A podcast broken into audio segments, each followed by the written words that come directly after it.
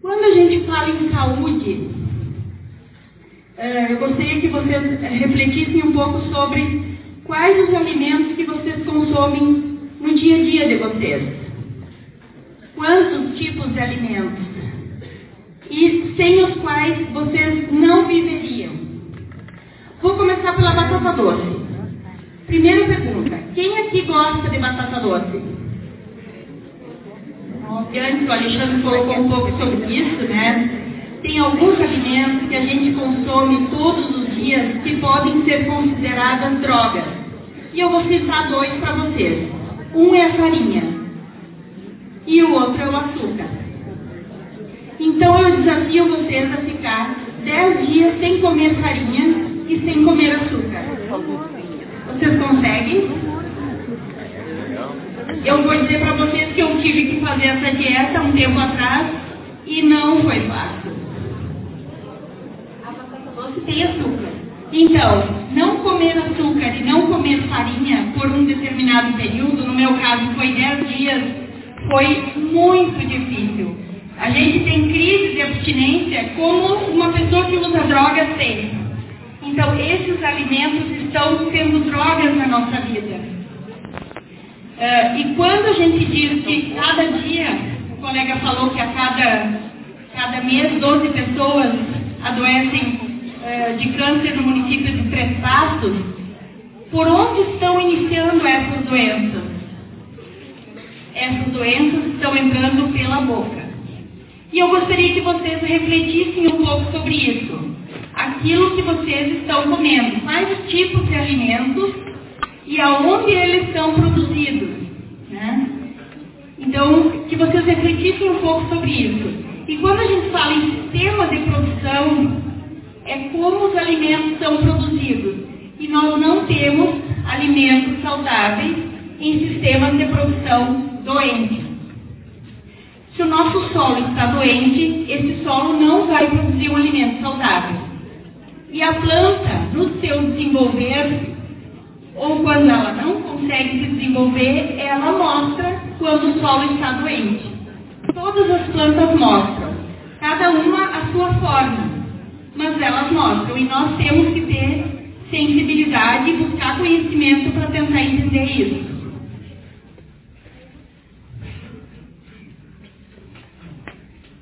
Na semana passada, pessoal, quem acompanha as notícias uh, no Jornal Nacional, no Jornal da Band, enfim, todas as redes de, de jornalismo, né, foi, foi apresentado um relatório das Nações Unidas referente ao painel intergovernamental sobre mudanças climáticas. Quando a gente fala em mudanças climáticas, é um termo que tem sido muito usado na mídia nos últimos tempos. E eu acho que, ele, que as mudanças climáticas estão batendo na nossa porta. E, e eu acho que vocês conseguem perceber isso. Eu, ano passado, quase perdi o meu carro e eu quase morri medo também no meio de uma enchente em Pelotas. Em poucos minutos, enche a rua e o seu carro começa a boiar e andar sozinho. E tu quase morre de medo. O que é isso? Isso é normal? Alguém aqui já enfrentou seca? muitos meses de estiagem, ou de frio muito intenso, ou de calor muito intenso. A nossa estação meteorológica lá já, teve, já marcou 46 graus com sensação de 53. Que plantas suportam uma condição dessas? Alguém de vocês já sentiu esses efeitos bater na porta de vocês ou nós estamos achando que isso só está acontecendo lá nos Estados Unidos, na Europa, na estão batendo na nossa porta. Esse ano, por exemplo, mês de junho. Como foi o mês de junho aqui em Frederico? Muita variação de temperatura. Em Pelotas foi muito calor. No mês de junho nós tivemos 32 graus.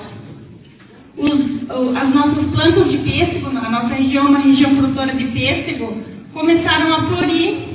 Elas estavam achando que estavam na primavera. E abortou as flores dos morcegueiros. Então, é, essa, essa, essa mudança no comportamento do clima está batendo sim na nossa porta e está implicando na, em, na nossa produção de alimentos, em que alimentos vão para a nossa mesa e também na qualidade deles e, por consequência, na nossa saúde. Então, como forma de mitigar e se adaptar ao aquecimento global, o documento apoia a redução do consumo de carne por meio de dietas baseadas em produtos vegetais, ou seja, eles orientam as pessoas a consumir menos carne e mais vegetais, né, por conta de que produzir uh, carne uh, gera impactos uh, muito agressivos ao meio ambiente. Né. Esse estudo, pessoal, durou dois anos, foi realizado por 103 peritos de forma voluntária em 52 países.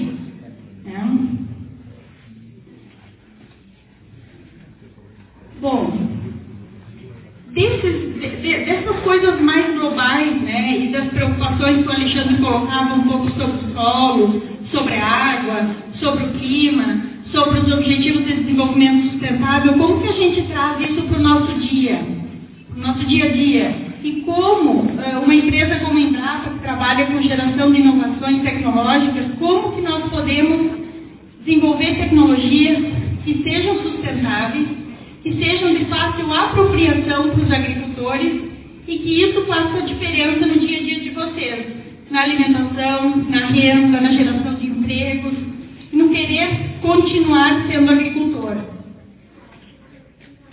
Essas batatas doces, pessoal, eu trouxe seis cultivares para mostrar para vocês, para apresentar. Elas já estão no mercado já há algum tempo. Ano que vem a gente pretende lançar mais duas novas cultivares então, todas as cultivares que a gente vai apresentar aqui, elas não foram melhoradas pela Embrapa. Elas foram selecionadas junto aos agricultores, foi levado lá para o nosso banco de germoplasma e elas passaram por um processo de limpeza. E essa limpeza feita por termoterapia. Termoterapia que, uh, quer dizer usar o calor para fazer a limpeza das doenças. Então, a base tecnológica de uma planta de alta sanidade está no uso do calor e não em produtos químicos nem no melhoramento.